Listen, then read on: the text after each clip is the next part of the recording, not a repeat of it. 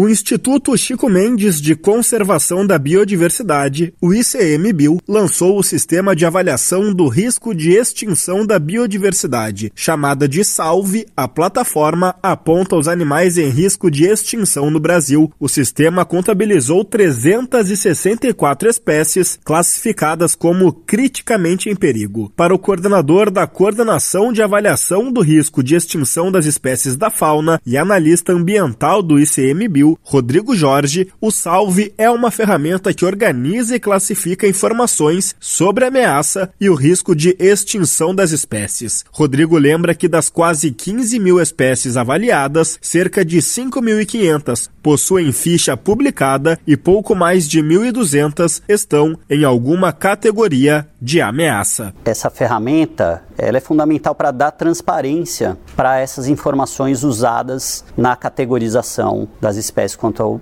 seu risco de extinção, que gera a, a, lista de espécies ameaçadas de extinção. Então, a partir dessa transparência, qualquer cidadão vai poder entrar e verificar os dados que foram usados e que embasaram é, a categorização é, de cada uma das espécies. O mundo hoje vive uma crise de biodiversidade, ou seja, as taxas de extinção de espécies são muito maiores que o esperado. Isso acontece em decorrência dos impactos causados pelo homem, como explica Rodrigo Jorge, analista do ICMBio. Então, por isso, a importância da gente classificar, categorizar essas espécies, identificar quais são ameaçadas de extinção e que, portanto, precisam ser priorizadas em ações de conservação para que essas espécies não venham a ser extintas e que elas sobrevivam, sejam perenes aí eh, ao longo do, do tempo. A iniciativa começou a ser desenvolvida em 2016 e o processo de avaliação do risco de extinção é executado em etapas. O trabalho vai desde a compilação e organização de informações e registros de ocorrência em fichas individuais para cada espécie, passando por consultas direcionadas à sociedade e aos especialistas até a revisão das informações. Agência Rádio Web, produção e reportagem, Rafael Ferri.